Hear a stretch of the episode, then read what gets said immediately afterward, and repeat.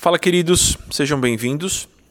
Esse é o episódio 16 da Uma Horinha sobre Grana e hoje eu vou compartilhar um pouquinho da minha jornada enquanto autônomo. Se você é novo por aqui, uma pequena introdução. A ideia desse espaço, que é alguma coisa entre um áudio de WhatsApp e um episódio de podcast, um podcast, é sempre colocar o assunto dinheiro na mesa de maneira o mais tranquila e espero que agradável possível. A gente sempre se encontra, conversa um pouquinho sobre algum tema relacionado ao universo das finanças e é isso. Então, tem muitos episódios disponíveis, já tem 15 episódios disponíveis, na verdade. Você consegue acessá-los através de qualquer agregador de podcasts ou de streaming, então Spotify, é, Deezer, qualquer um desses. E se por um acaso você não tem nenhum, é só você entrar no meu site que é amuri.com.br, dá uma olhadinha lá, tem o um link podcast, e aí você consegue acessar todos os episódios anteriores também. A gente já conversou sobre bastante coisa, investimentos, planejamento financeiro pessoal, previdência, cartão de crédito, enfim, vários temas. Antes da gente começar, deixa eu recapitular algumas coisas, ou talvez você não acompanhe a newsletter, então esteja um pouquinho perdido em como funcionam as coisas por aqui no meu trabalho, enfim. Estou um pouquinho sumido.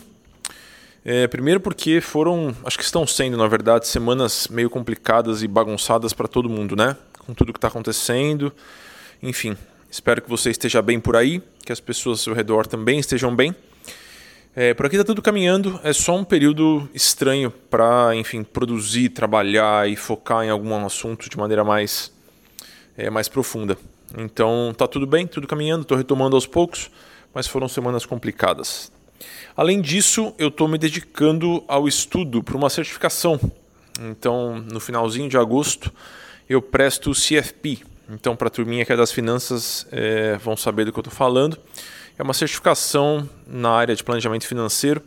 Não é algo obrigatório, mas é uma certificação de distinção. Então é interessante é, de se obter e eu achei que seria uma boa janela, é, já que alguns planos que eu tinha para esse ano, obviamente, foram cancelados ou adiados, enfim. Então é por isso que eu estou um pouquinho mais sumido. É, mas espero voltar com força total. E essa horinha sobre grana é, costumava ser mensal, então um episódio por mês. Agora a gente vai fazer semana sim, semana não. Então quinzenal. Então aguarde as novidades. E se você quiser acompanhar, assina a newsletter e dá seguir lá no Spotify ou onde quer que você acompanhe seus podcasts. Hoje eu vou compartilhar um pouquinho da minha jornada enquanto autônomo, né? Então eu trabalho de maneira autônoma tem quase nove anos e alguns percalços no meio do caminho, alguns acertos, alguns erros, eu vou compartilhar isso com vocês, é, sabendo que nem todos os pontos, nem todas as dicas, ou nem todos os conselhos ou os compartilhamentos que eu trouxe aqui são aplicáveis para todas as pessoas. Né? Cada pessoa tem a sua situação, tem a sua configuração, o seu contexto, mas eu espero que você consiga adaptar algumas coisas. Né? Então, certamente, algumas pessoas que, estão me escutando é, se estão começando a empreender ou a trabalhar de maneira mais autônoma por conta agora, algumas pessoas vão contar com muito, muito, muito mais privilégio do que eu contei lá atrás e outras pessoas vão estar numa situação muito mais frágil, muito mais vulnerável. Então tentem adaptar.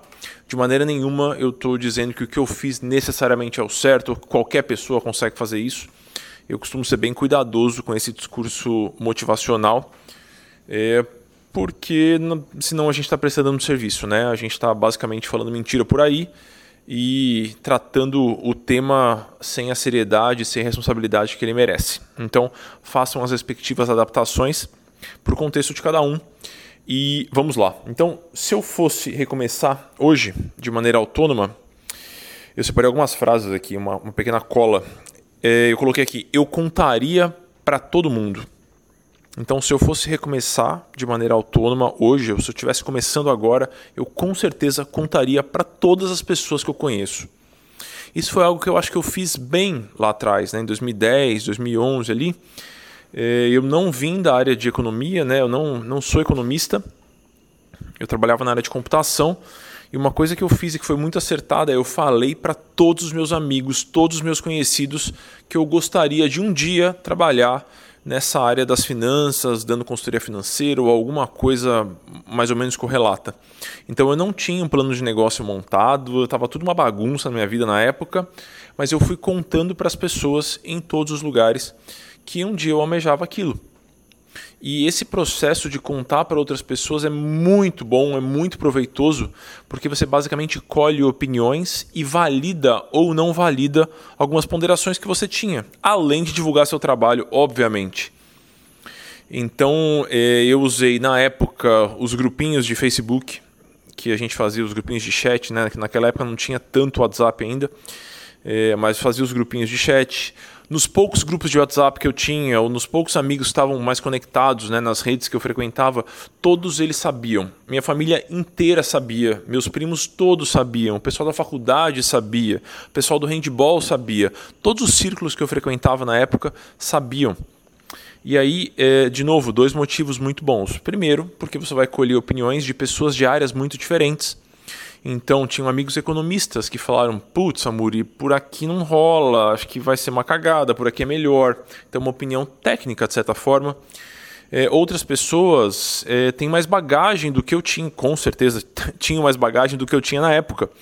Então elas já tinham começado e terminado, ou se estourado ou estado bem com diversas empresas. Então, pessoas que já eram pequenos empresários, né, já estavam na área, sei lá, empreendendo, e eles conseguiram me dar conselhos muito bons naquela época. Eles tinham uma visão de fora daquilo que eu gostaria que, que fosse meu negócio. E mesmo as opiniões que parecem é, vir de lugares muito simples, de pessoas que talvez não tenham é, a mesma bagagem intelectual que você, elas são muito válidas e servem para você ou validar seu negócio ou divulgar seu negócio. Então, várias pessoas daquela época que me acompanharam desde o começo, né, que viram os primeiros textos que eu soltei por aí, acompanhavam minhas angústias de algum jeito ali. É, muitas delas viraram clientes depois, ou viraram alunos dos programas de acompanhamento que eu ofereço. Então não tenha vergonha, não sinta que alguém vai roubar a sua ideia, isso é uma baita de uma besteira. Conte para as pessoas, em especial acho que por conta do marketing. O marketing para o autônomo, a gente vai falar do marketing em vários pontos aqui que eu trouxe para vocês é, ele é um ponto fundamental. Né? Se você não consegue prospectar clientes, você não vai ter venda. Se você não tiver venda, olha, vai ser bem difícil sustentar seu negócio. Então, contar para as pessoas próximas é um jeito leve, né, descontraído de trabalhar no seu marketing, mesmo que seja de maneira indireta, para daqui a dois, três anos. Então, acho que esse é um primeiro ponto. Acho que é um ponto que eu fiz bem. Outro ponto que eu trouxe aqui, eu coloquei aqui, ah, eu separaria dinheiro antes. E eu vou conectar isso aqui com outro. Eu coloquei aqui, ó, eu separaria dinheiro antes e eu enxugaria os meus custos antes também de fazer essa, esse salto ou de começar nessa jornada autônoma. Claro, eu vim de outra área, eu tinha meu emprego ali, meu salário. Talvez você venha de outro contexto ou tenha outra situação por aí, mas talvez valha a pena você escutar e adaptar. Então, eh, na época, eu morava sozinho e morava num prédio vizinho da empresa que eu trabalhava. Então era super cômodo, super confortável e fazia sentido naquele contexto, porque eu tinha um salário legal, estável e eu não precisava pegar trânsito. Então eu ia a pé trabalhar e era ótimo. Só que lá eu pagava muito mais caro porque eu morava sozinho. Então, um movimento que eu fiz antes de tomar coragem para dar o salto uh, para uma vida autônoma, né, eu fui reduzindo os meus gastos assim radicalmente. Eu não vim de uma família abastada. Então, é, eu não ia passar fome se por um acaso eu ficasse sem dinheiro. Eu provavelmente ia ter que me enfiar na casa da minha mãe de novo. Mas estava é, longe de ser uma situação confortável. Seria realmente um grande problema para mim. Então eu tentei garantir que a reserva que eu tinha é, durasse um, assim, a maior quantidade de tempo possível. Então, ao invés de morar sozinho, eu fui dividir apartamento com um amigo. Eu vendi o carro popular que eu tinha na época. Eu deixei de frequentar restaurante por um tempo. É, eu lembro que eu reduzi mais ou menos 60% dos meus gastos. E com relação ao montante que eu tinha guardado, eu tive a rescisão do, do meu contrato, meu CLT ali, que foi bom. Eu tinha separado uma grana antes. Na época, eu não lembro o valor exato, mas era alguma coisa próxima de 80 mil. É o que eu tinha. E aí eu tinha um custo de vida ali de 5, 6 mil reais. E aí eu reduzi drasticamente para dois mil reais. Era o básico do básico. Porque se tudo desse errado, eu teria mais fôlego antes de tentar, antes de precisar, na verdade, buscar um emprego novamente. Então, se você consegue aumentar o tamanho do seu cilindro de oxigênio ali, facilita muitíssimo. Então você empreende de maneira é, mais relaxada, sem a obrigação do resultado logo no começo, porque talvez ele demore para chegar. Então, com certeza, se você tem condições de se preparar um pouquinho mais, eu não estou falando aqui para os autônomos que foram arremessados na vida autônoma. Então, ó, de repente, pronto, você é autônomo por N motivos. Ou porque a sua profissão pede, ou porque você foi demitido e não consegue outro emprego. Então, é uma situação diferente. Né? Eu estou conversando aqui com quem está planejando sair de uma situação estável, mais confortável, para uma situação autônoma, mais é, vida louca, sangue no olho, faca no dente. Então, se você pudesse preparar e enxugar os seus custos para fazer esse, essa sua reserva durar mais e você ter mais tempo para se articular, é o melhor dos mundos. Então, essa é uma coisa que eu acho que foi, foi bem feita, assim, de certa forma. Poderia ter esperado um tiquinho mais, mas eu estava ansiosíssimo para começar a fazer isso. É, eu não tratei o meu trabalho autônomo como a minha principal fonte de renda no começo. Então eu não larguei meu emprego assim que eu comecei a trabalhar como autônomo, né? Eu fazia um esquema meio maluco. Eu trabalhava antes de entrar no meu trabalho, na hora do almoço e depois de sair do meu trabalho.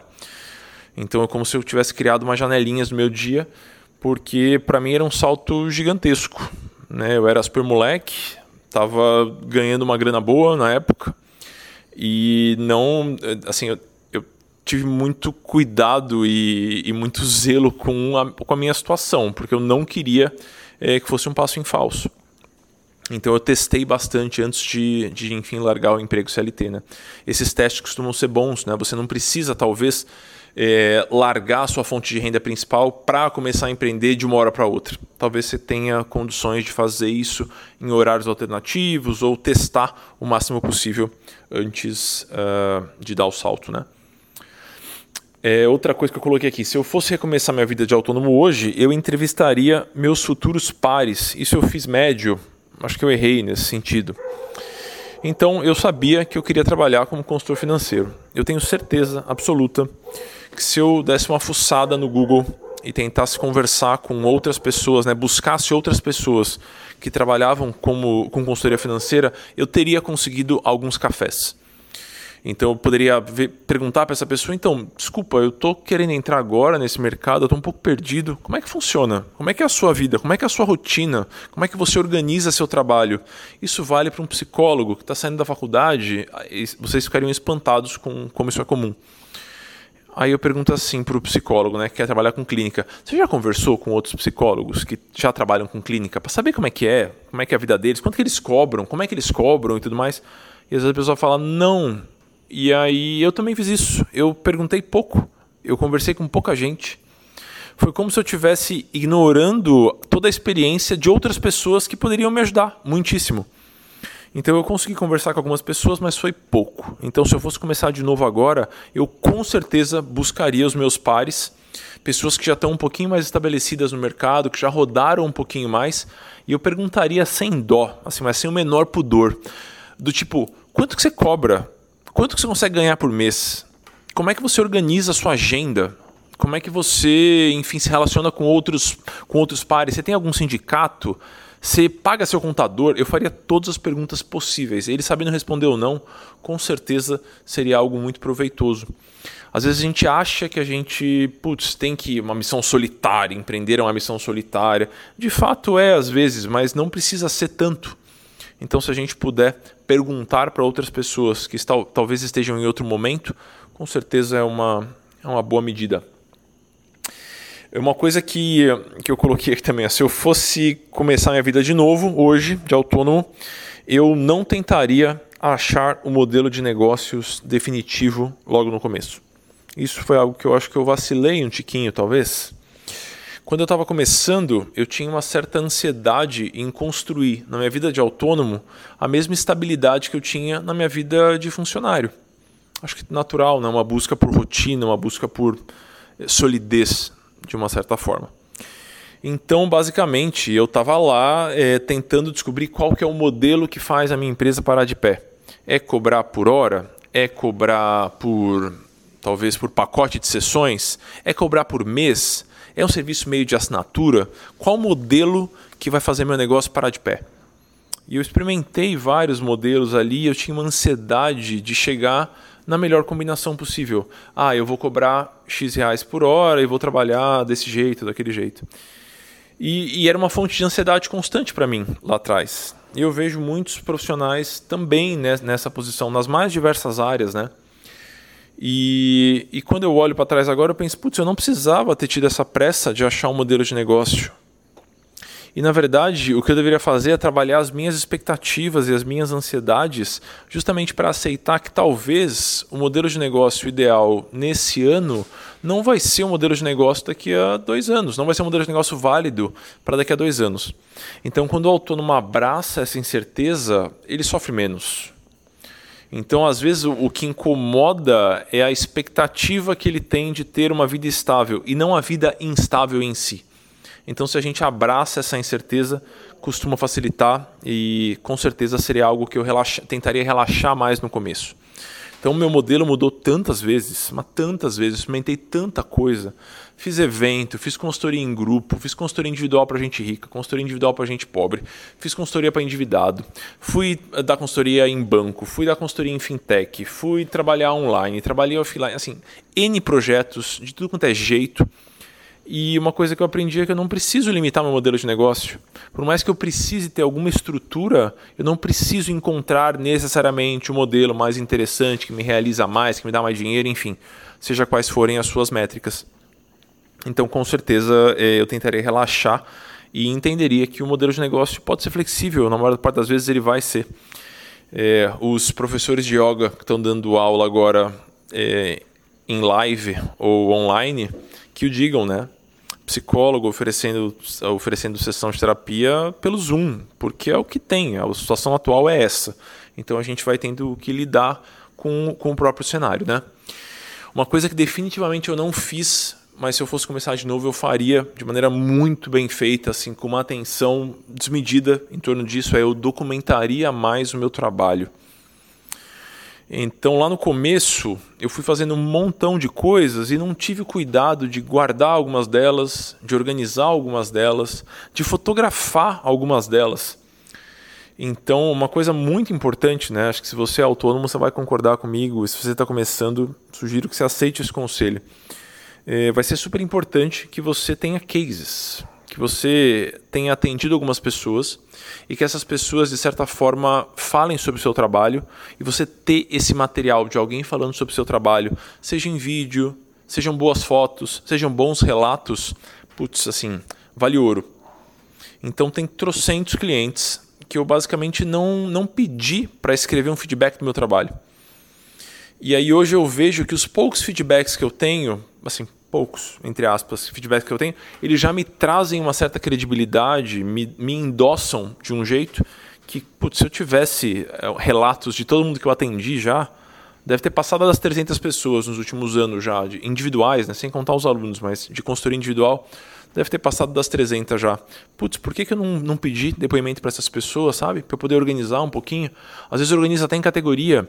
Ah, essa consultoria é mais para investimento, essa é mais planejamento e tudo mais. Essa é família, essa é casal. Então eu poderia ter um material muito rico que com certeza facilitaria a apresentação do meu trabalho por aí. Então isso é algo que eu faria, que eu faria novamente se eu estivesse começando do zero, né? Não sei se eu precisaria contratar alguém para fazer isso, se eu ia basicamente separar é, duas horas da semana, talvez, de trabalho, para organizar isso, para pedir os feedbacks. Se eventualmente num evento mais legal é, eu pediria para algum fotógrafo tirar fotos ou alguma coisa assim. Teve uma, eu lembro de claramente disso assim. Eu dei uma palestra muito que eu gostei muito, né? Sei lá, modéstia à parte, eu fiquei muito feliz com o resultado da palestra no Festival Path, é, que é um festival grande, super grande na verdade. E era uma salona, uma sala linda, cheia de gente assim. E eu vou olhar as fotos que eu tenho desse evento, fotos ruins assim, que eu, eu não me dediquei a, não pensei em levar um amigo fotógrafo talvez para lá, ou contratar uma pessoa para fazer bons registros, sabe? E assim, o auditório cheio, cheio, cheio, não tinha uma cadeira vazia, pessoas felizes, sorrindo, tava tudo rolando bem ali, e eu tenho o registro pobre desse dia. Então, com certeza é algo que eu gostaria de fazer mais e mais. Muitas vezes eu conduzi muitas rodas de conversa né, nos últimos anos. Algumas delas em empresas. E muitas eu não tirei foto. Empresonas, assim, que dá gosto de colocar no, no currículo ou no site, sabe?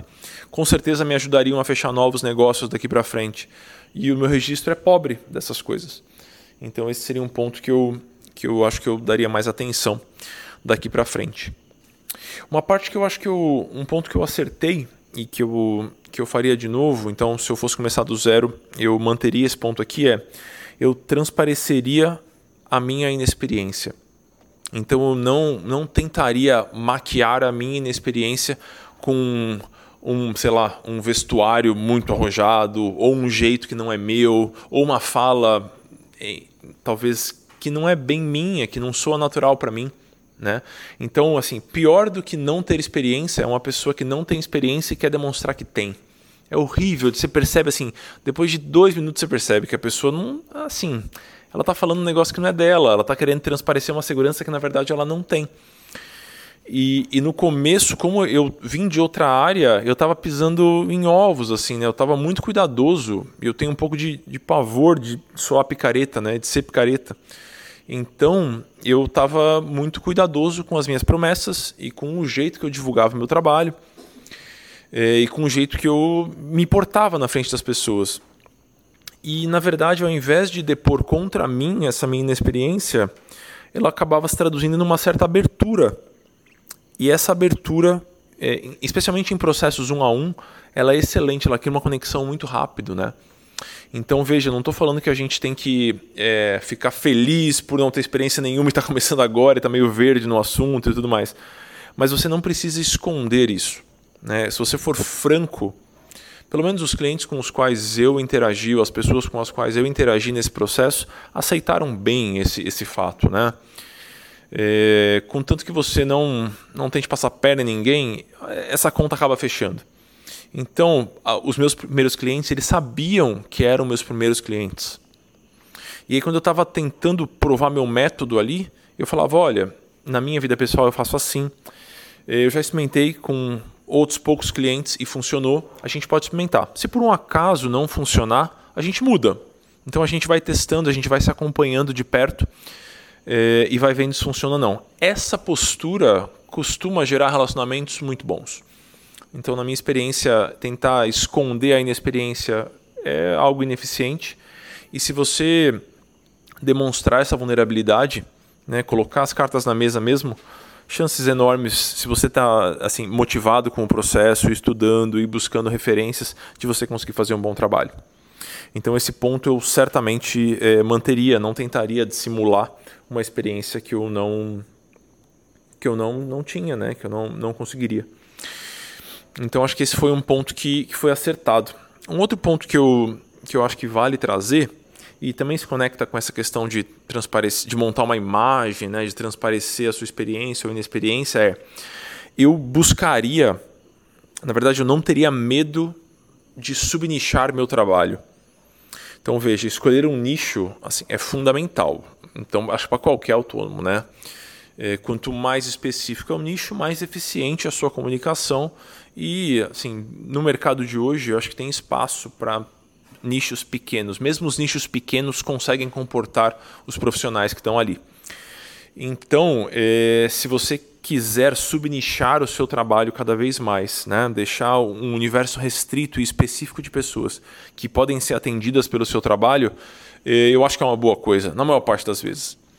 Então, dando o meu exemplo, né? quando eu estava bolando o processo todo e organizando as coisas por aqui, eu estava atendendo basicamente todas as pessoas que apareciam na minha caixa de e-mail. Então, se a pessoa tem meio interesse em qualquer coisa que eu possa ajudar minimamente, eu estava aceitando.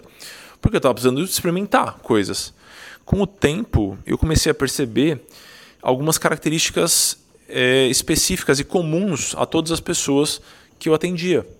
Então, eram pessoas que se identificavam com os principais pontos relacionados à economia comportamental e à psicologia econômica que eu trazia. Eram pessoas que não estavam procurando uma consultoria financeira para acumular 17 milhões de reais. Elas não, não era esse o ponto delas. Eram pessoas que estavam buscando uma relação mais saudável com o dinheiro e entendiam essa sutileza. Elas sabiam que uma relação mais saudável com o dinheiro não era acumular um buzilhão na poupança ou na carteira de investimento ou em qualquer investimento. Então era um nicho específico, né? Eram pessoas que, que gostavam da linguagem um pouquinho menos marqueteira, um pouquinho mais humana, um pouquinho menos bancária, um pouquinho menos engomada, então menos quadrada. É, então essas pessoas elas tinham as características em comum e eu assumi isso desde o começo. E aí fui buscar formações mais próximas dessa área, fui me aprofundar nessa área, né, para atender esse subnicho. Então, é, e até hoje é assim, né? Mesmo agora que eu trabalho com, com mais pessoas, né? Então, eu, meu principal produto, entre aspas, hoje, né, o jeito que eu sustento a minha empresa e a minha vida, são os programas de acompanhamento, o Dinheiro Sem Medo e o Finanças para Autônomos. E mesmo os alunos, é engraçado, eu vejo o perfil dos alunos, eh, eu penso, putz, se essa pessoa tivesse cruzado comigo há uns 5 anos, quando eu estava com a agenda aberta de consultoria, ela teria perfil para ser minha cliente naquela época porque de certa forma o, o, o, seu discurso ele afunila a, a, a, possibilidade de cliente que você tem, né? O, o, perfil de cliente. Então, se você tem um discurso que cai mais nessas áreas que eu comentei com vocês, da psicologia econômica, da economia comportamental, aspectos mais sutis da nossa relação com o dinheiro, é natural que isso transpareça no seu discurso, é natural que as pessoas se interessam por isso, eh, se aproximem de você. Às vezes eu vejo eh, discursos muito generalistas, né? Discursos abertos demais e que tentam abarcar o mundo inteiro. E se você tenta abarcar tudo, você não abarca ninguém. É a mesma história da prioridade. Se você coloca todas as tarefas como prioridade, nenhuma tarefa é prioridade, né? Porque ela sempre tem prioridade em relação a alguma coisa. Então, se a gente está falando é, de um nicho, esse nicho ele tem precedência sobre outros nichos. E se você não conversar especificamente com esse nicho, você vai ter uma comunicação fraca. É isso que vai acontecer.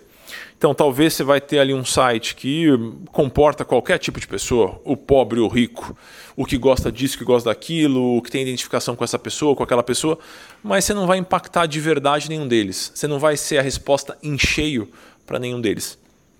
Então, com certeza, eu me permitiria subnichar da maneira que eu subnichei é, lá atrás. E eu colho as coisas boas e as coisas ruins é, dessa atitude até hoje, e não me arrependo. Acho que a, com certeza a quantidade de pontos positivos passa em muito a quantidade de pontos negativos. Então esse seria um outro ponto que eu com certeza faria novamente. Acho que é isso, queridos. Compartilhei um pouquinho aqui, comentei um pouquinho eh, do que, que eu acho que eu acertei, do que eu acho que eu errei. Acho importante que, eh, para além de todos esses pontos que eu trouxe, desses comentários que eu trouxe, uma coisa que você deveria abraçar é que você não vai achar um modelo maravilhoso de cara, que você não vai resolver essa situação logo de cara e que a solução para isso é experimentar. Isso eu vejo. É, eu converso com muitos autônomos, né? Do, do Finanças para Autônomos, a gente tem plantões semanais quase, né? Eram para ser quinzenais, nessa época de pandemia a gente está se encontrando mais. E eu vejo as conversas, né? Que a gente está tendo nos plantões, a gente troca bastante, tanto comigo quanto com os outros alunos. E eu vejo é, que essa questão do teste ainda não é algo, por incrível que pareça, não é algo bem divulgado. Surge, por exemplo, olha que loucura, surge uma pessoa falando assim: Amuri, você acha que esse anúncio que eu fiz está bom? Aí eu vejo o anúncio. Aí o que, que eu respondo para essa pessoa? Eu falo: olha, me parece que está ok, mas eu não sou a pessoa que tem que achar ok ou não ok, né? Você tem que testar esse negócio. Então coloca esse negócio no ar faça a versão mais simples possível e coloque no ar, experimente. Então, Amor, eu não sei se eu vou gostar de atender é, sessão grandona de uma hora e meia ou sessão menor de 45 minutos. Faça algumas sessões de uma hora e meia e faça algumas sessões de 45 minutos. Experimente. Né? Você não precisa vender o produto certo logo de cara, você não precisa achar o produto certo logo de cara. Isso vale para qualquer autônomo, né? dentista, psicólogo, médico, blá, blá. É, qual foi o último caso? Num plantão, a, a médica perguntou, falou: não sei se eu gostaria de ter uma secretária, né? Ou se eu vou trabalhar de outra forma, com um escritório virtual ou alguma solução menos menos próxima, assim. Aí eu perguntei: você já trabalhou com um escritório virtual, com uma secretária virtual? Ela não. Pô, meu Deus, então não tem como você saber se você gosta ou não, porque você não experimentou. Então, é, se permitam experimentar modelos diferentes, né? posturas diferentes, divulgações diferentes, ações diferentes. Se você é, tem um perfil mais, mais quietinho, experimenta mandar uma mensagem no seu grupo de WhatsApp dos amigos. Fala, pessoal, eu sou dentista, como a maior parte de vocês sabem.